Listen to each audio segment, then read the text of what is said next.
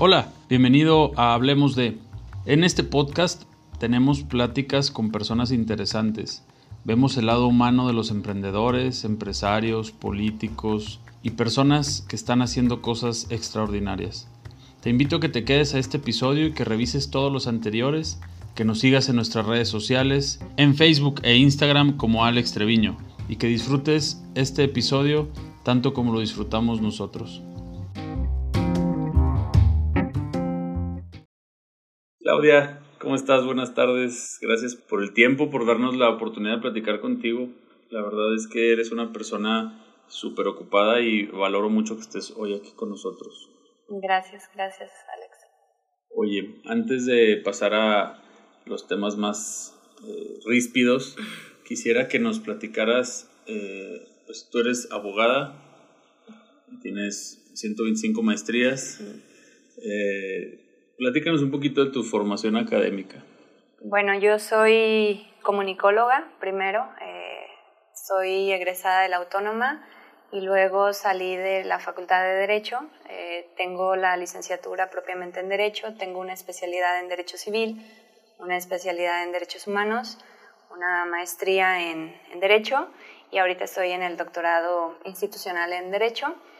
Tengo un diplomado en eh, marketing electoral y pues básicamente mis estudios van encaminados a cuestiones de derechos humanos, eh, aspectos de marketing y comunicación eh, social. Perfecto. Y aparte le, le, haces al empresario, al emprendedor y, al líder empresarial. Y vendo menudo los domingos. Sí, y mueves la panza por un peso también. también muevo la panza por un peso. ok. Eh, Claudia, has hablado de ti en muchos espacios, has dado entrevistas y has estado con otros comunicadores hablando de ti pero yo he escuchado esas entrevistas, pero yo nunca he escuchado del principio, o sea, el principio de Claudia, no el principio del, del negocio o el principio de la idea, sino el principio de Claudia. ¿Cómo era Claudia cuando era niña? Ay, bueno, yo siempre fui una niña muy, mm, digámoslo así, inquieta. Eh, la verdad es que yo siento que desde niña tuve como eh, trastornos de personalidad no detectados, pero siempre fui una niña muy traviesa. La verdad es que siempre eh, era sumamente traviesa y aparte hablaba mucho y siempre quise dedicarme al periodismo. Le dije a mi mamá, yo quiero ser periodista y quiero dedicarme a entrevistar gente y quiero eh, estudiar y conocer y, descubrir e inventar cosas, ¿no? Entonces, eh, mis papás siempre fueron como muy enfocados a eh, motivarme, este, este espíritu como creativo. yo toco el piano desde los cuatro años, estudio ballet, eh, estudié pintura, origami, entonces siempre así como que decían, güey, no, o sea, que no esté en su casa porque, o sea, es, un problema, sí, que haga algo, o sea, que, que, que, agote esa energía que tiene en cosas productivas. Entonces, nunca estaba en la casa, jamás eh, que yo recuerde, no me dejaban mucho tiempo ver televisión porque sí, sí era así como súper obsesiva de la tele, así de, ah, no sé, si veía un programa era así de que me clavaba con ese programa. Entonces, como que siempre fui una niña, pues traviesa, sí, pero inquieta y a la vez también contestona. O sea, siempre fui una niña rebelde. Eh, porque... ¿Pero en busca de justicia o de anarquía? Híjole, ¿O de rayaba, rayaba yo creo que sí en la anarquía y, y, o sea, era rebelde, pero con razón. O sea, de, o sea, usted dijo esto y, y está rompiendo la regla, y si yo veía que las cosas no funcionaban, era así de, este, es la guerra, peor, Es la peor clase de alumno, ¿no? O sea, el, que se acuerda de lo que dijiste y te lo recuerda sí. para que quedes mal enfrente de todos los... Sí, sí, y, y, mis maestros de primaria, o sea, ahora me los encuentro y a veces, o sea, sí me dicen así, güey, yo me acuerdo que, eh, que te teníamos que sacar del salón o sea, porque claro que ahorita es violatoria de derechos humanos que te saquen del salón, pero antes, me, o sea, me sacaban. Pero si lo hubieras sabido, en ese tiempo les hubieras dicho que no te podían sacar porque era violatorio de tus derechos humanos. Exacto, pero, o sea, era de salte, da una vuelta y luego ya regresas y me ayudas a, eh, por ejemplo, a, resolver los exámenes de los compañeros, ¿no? O tenía una maestra que siempre me decía así, o sea, me cambiaba de lugar Y yo también tenía ese problema, así de, este, siempre hablaba con el de al lado o le ayudaba. Luego también ese era como el problema, que le ayudaba a, hacer la tarea. exacto. Entonces, pues bueno. Y luego esta niña inquieta, eh, hasta cierto punto problema, problemática en la escuela por la disciplina o por, por la, el exceso de energía, ¿cómo era su núcleo? Eh, ¿Cómo era papá? ¿Cómo era mamá? Mi papá es médico, eh, mi mamá es enfermera, eh, trabajó de bibliotecaria y, mi hermano es ingeniero en sistemas. Entonces somos como una familia polifacética, por así decirlo. Eh, mi núcleo familiar, mi papá siempre fue muy abierto, muy liberal hasta cierto punto, pero en otras cosas sumamente estricto y sumamente conservador.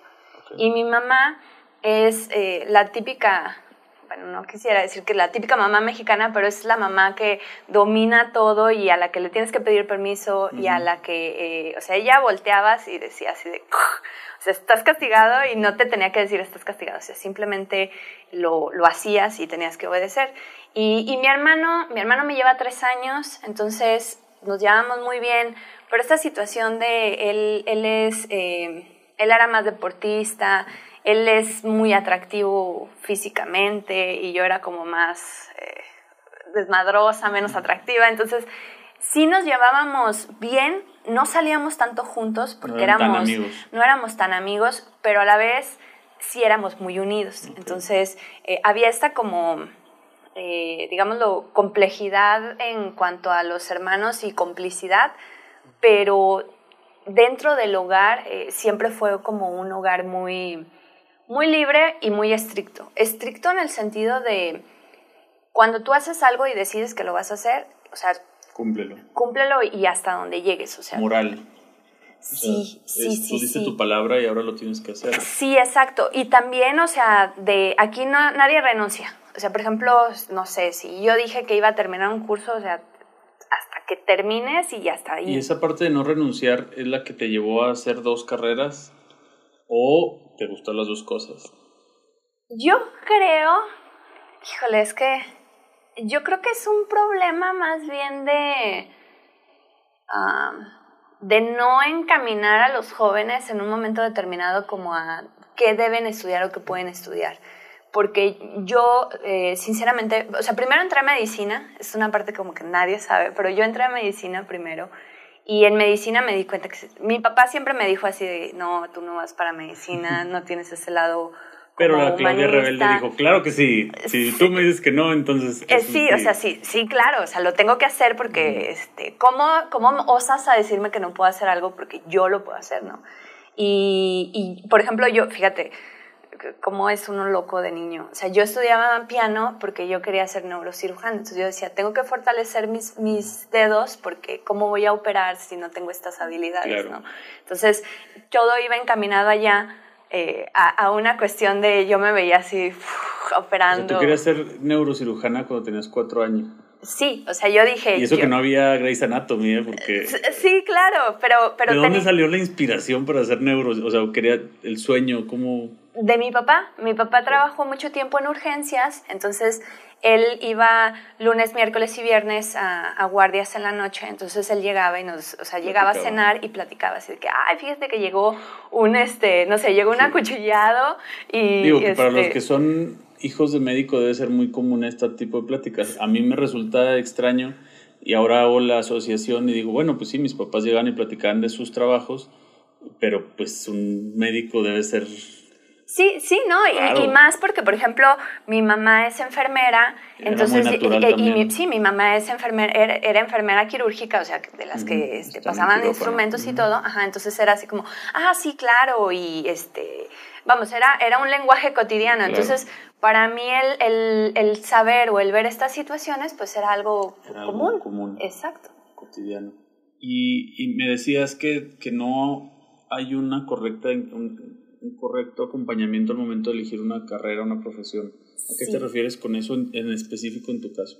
Bueno, yo por ejemplo cuando salgo de prepa, eh, o sea, cuando estoy en sexto semestre, de repente llegan todas las oportunidades de estudiar a las diferentes universidades. Entonces, por ejemplo, llegan, eh, por ejemplo, ahí en la, en la, universidad, en la eh, preparatoria en la que estaba, llegan las diferentes universidades, eh, llegó el TEC de Monterrey, llegó el ITAM, el ITES, o sea, todas llegaron y todas te hacían los, los exámenes, eh, pero no hubo un examen psicométrico que me dijera así como de, ah, tú puedes hacer esto o, esto otro, ¿no? Entonces, cuando yo presento, porque sí hubo un examen vocacional, me dicen, usted puede estudiar lo que quiera. Entonces yo dije... Si no, por favor, dígame qué hacer. ¿qué, ¿Qué estudio, no? O sea, ¿como qué? Entonces yo ya traía en la cabeza medicina mis amigas entran a medicina, entonces yo digo, pues lo normal es entrar a medicina. Digo, pues médico, mi enfermera, Ajá, pues, lo que me toca. Y mis primos, o sea, toda mi familia son médicos, a excepción de mi hermano y mi primo más grande que es arquitecto. Entonces yo digo, ah, pues medicina es la opción adecuada.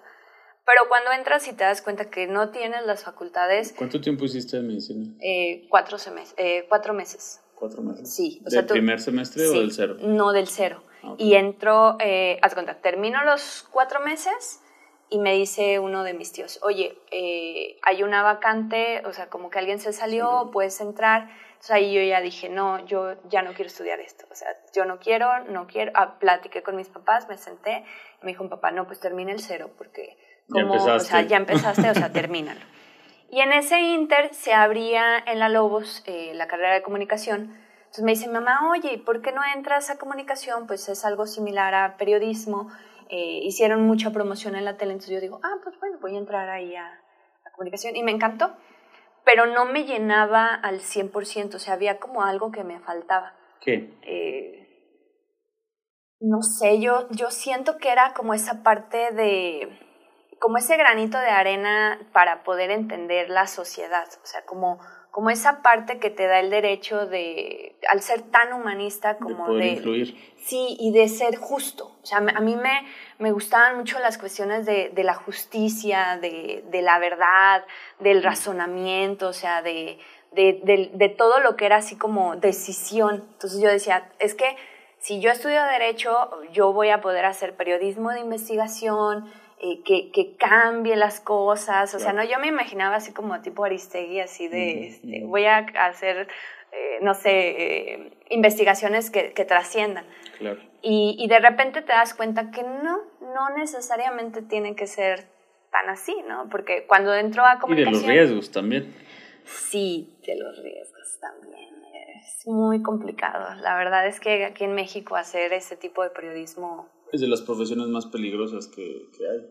Sí, sí, y, y, y, aparte, eh, realmente, por ejemplo, ningún medio de comunicación, a menos que sea tuyo o a menos que sea sumamente eh, independiente, está fuera del, de las cuestiones de, de, control del Estado, ¿no? Entonces es sumamente complicado, ¿no? Eh, por ejemplo, yo entré a trabajar al siglo cuando estaba en la carrera y no, o sea, definitivamente, de entrada como que los horarios y las reglas no era lo mío, o sea, desde niña como que lo supe y ahí como que lo remarqué y dije, no, o sea, ¿qué hago la tarjeta de checar y de salir no es... Sí, no, no era lo, o sea, mi one hit wonder así de, llego a mi oficina y me siento, o sea, no, no es lo mío, entonces, por eso también dije, pues no, periodismo no, no va por ahí, o sea, no es, no es para mí.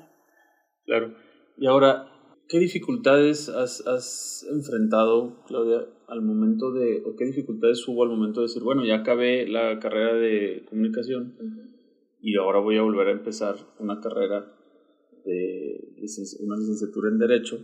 ¿Qué, ¿Cuál fue la dificultad? Porque pues, obviamente yo creo que era la más grande de tu generación, o una de las más grandes, que se acostumbra mucho en Derecho que haya gente mayor, ¿no? Curiosamente, digo, no las hice discontinuas, o sea, las hice a la par. Entonces, por ejemplo... O sea, hiciste dos carreras al mismo tiempo. Sí, o sea, iba un semestre desfasado, o sea, entonces realmente era así, o sea, este ritmo de vida de decir, pues es que no tengo vida, ajá, o sea, es, siempre lo he tenido desde que tengo 18 años, por ejemplo, ¿no? Entonces, eh, yo entro a comunicación un semestre, al siguiente semestre presento... Sí, te hizo muy fácil, pues, me sobra tiempo. Sí, yo dije, pues esto está muy sencillo, o sea, yo venía a un sistema donde estaba pegada así a leer La gente los que libros. Nos escuche y haya batallado para terminar su carrera de comunicaciones te va a aborrecer.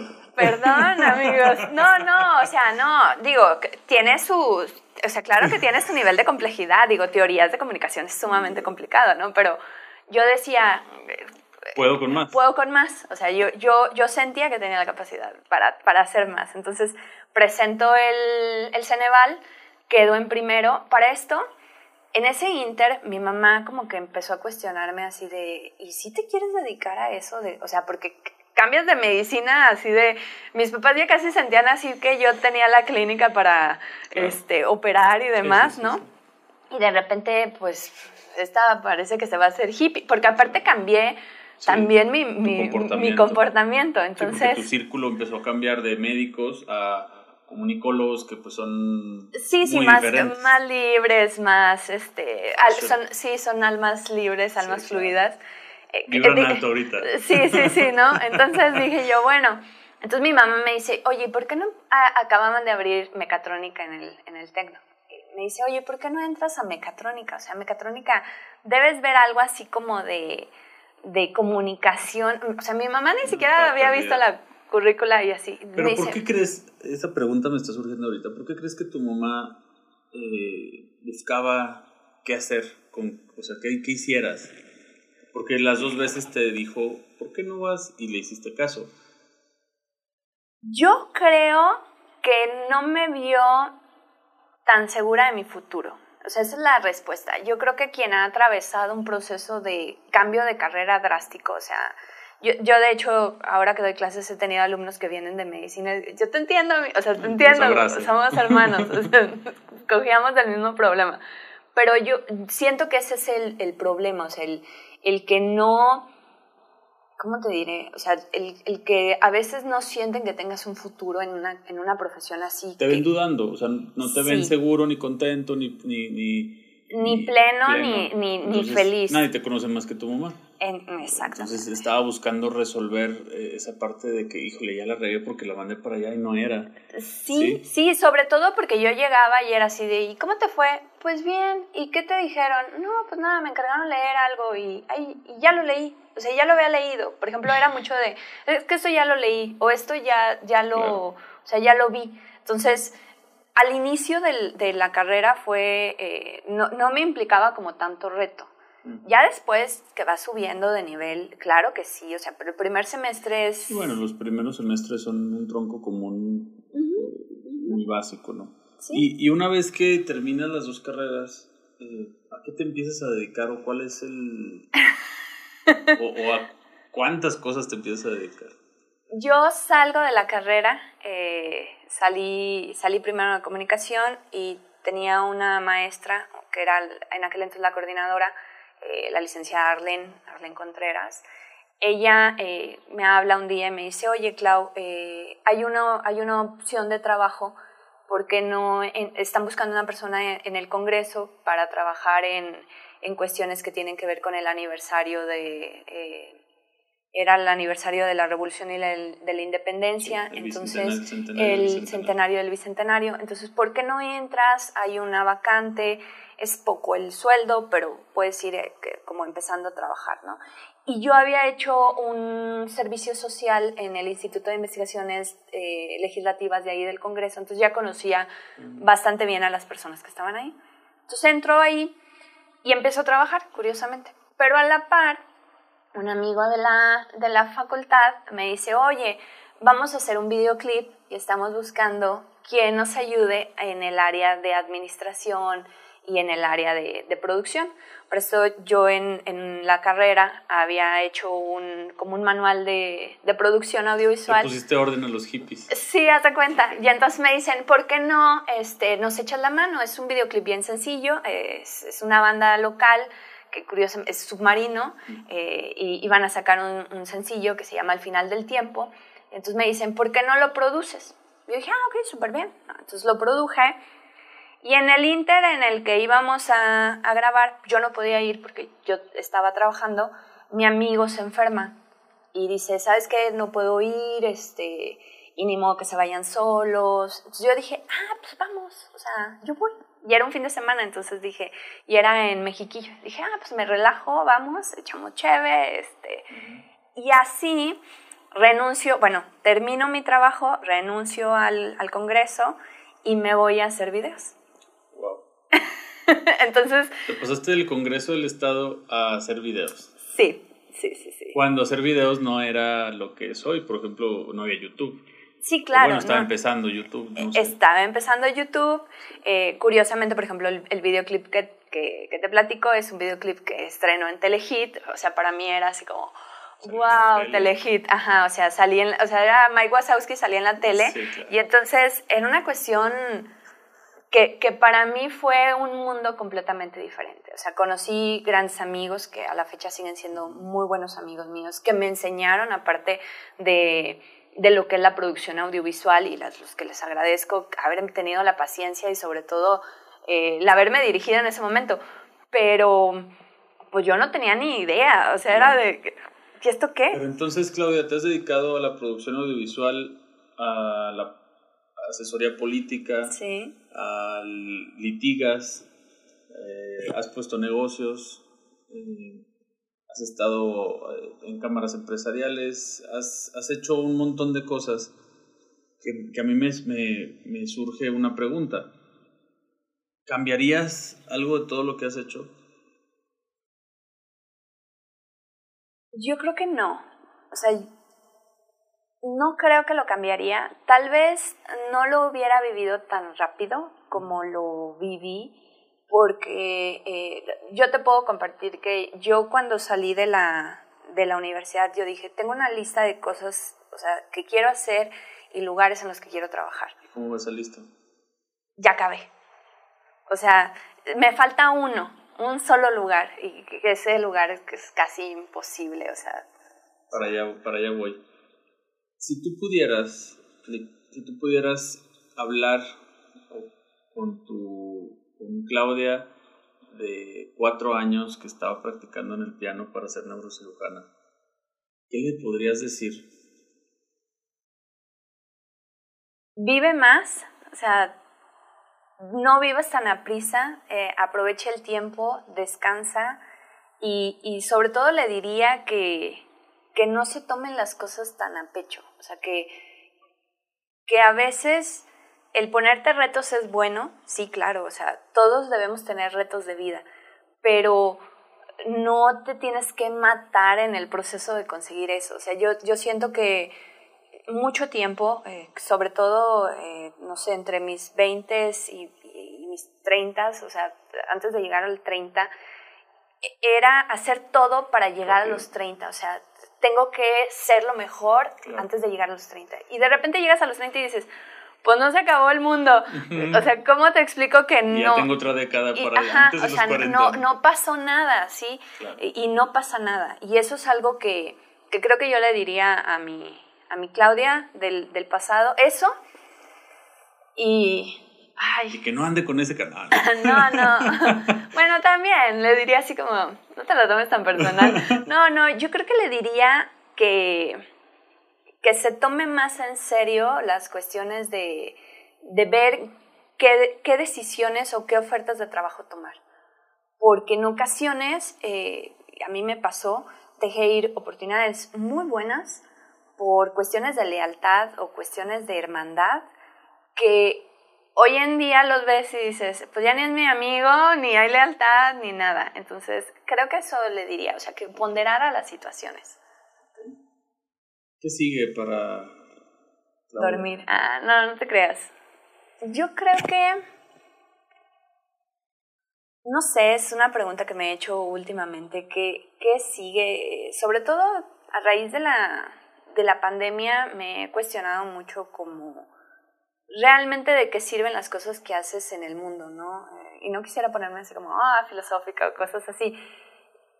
Yo quisiera al fin, o sea, poder dedicarme a mí, pero en un aspecto de, no sé, por ejemplo, escribir, generar conocimiento desde otros puntos de vista, el, cambiar realmente el mundo, pero como yo me lo imagino, es que suena muy egocéntrico, pero como a mí me gustaría que, mi, que, que los que vienen detrás de mí lo vivieran. Entonces, es una situación en la que ahorita, que viene te puedo decir que yo estoy buscando una oferta de trabajo eh, importante. Eh, no me quiero ir de Durango, eso es algo que siempre he tenido bien claro. O sea, me voy y regreso porque se me hace muy egoísta de mi parte. O sea, si yo tanto critico que no hay oportunidades... Y no irse para, y no generarlas. Sí, sí, o sea, la fuga de cerebros es una cosa que existe, o sea, va a existir todo el tiempo, pero también hay que, hay que poner tu granito de arena, ¿no? Entonces, yo creo que eso viene, o sea, el, el, el buscar cambiar mi entorno y sobre todo como esta paz mental. Te digo, y, te lo digo como, como es, si hay alguien que yo conozca que puede compartir conocimiento, pues sin duda tú eres una de ellas. Ah, eh, y si es, si es algo que tú quieres hacer, pues tienes con qué hacerlo, o sea, no hay, no hay duda de eso.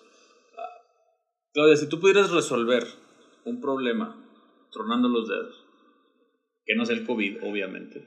Okay. Un problema del mundo, ¿qué problema resolverías? Yo creo que el, el hambre. Ese es, ese es, uno de los principales problemas. El, el, hambre, a lo mejor el hambre desde un aspecto de desigualdad social. O sea, si yo pudiera resolverlo, o sea, haciendo así, la desigualdad social, sí, o sea, que nadie, que nadie tenga hambre. O sea, yo creo que puedes vivir, no sé, sin casa, puedes vivir, este, o sea, sin trabajo, pero con hambre, o sea, es, es lo peor que puedes experimentar es triste. ¿Cuál es ese sueño del que nos hablabas ahorita, Claudia, que aún no se cumple? De la lista, es eso que aún no se cumple? Híjole, en el aspecto personal...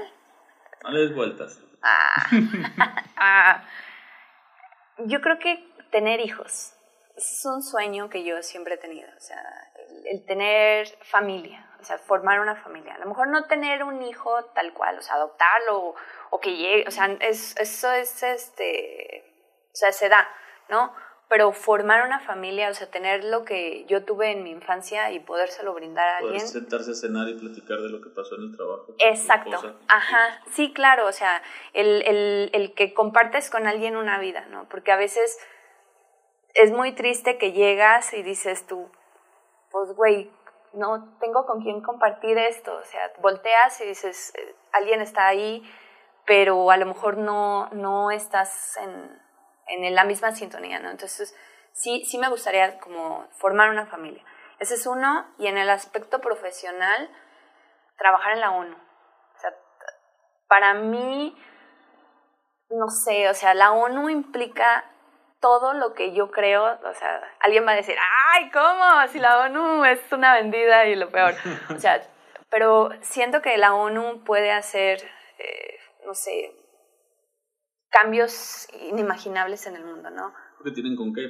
Sí, exacto. Y tienen el poder, la influencia, el marketing. Sí, sí, todo. sí, sí. O sea, ONU es así como mi, mi top five. O sea, tú podría decir, no sé, a lo mejor la Suprema Corte, cosas así. No, la ONU. O sea, estar en la ONU, en un organismo no gubernamental, el hecho de desprenderte y ver desde fuera y poder eh, juzgar sin, sin formar parte del sistema, eso se me hace así lo mejor. Claudia, muchísimas gracias. Ya para despedirnos, si tú imagina que hay un cuadro dentro de 100 años que Claudia ya no esté, hay un cuadro en casa de tus nietos, una frase abajo, Claudia viejita en una foto y una frase abajo. ¿Qué dice esa frase? Yo creo que esa frase diría, ni pedo, síguele. Así. No, ni pedo, ya, síguele. Te describe perfectamente. Muchísimas gracias, Claudia. No, gracias a ti, Alex.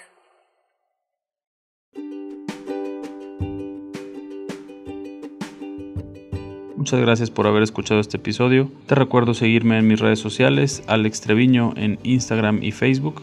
Nos vemos la próxima.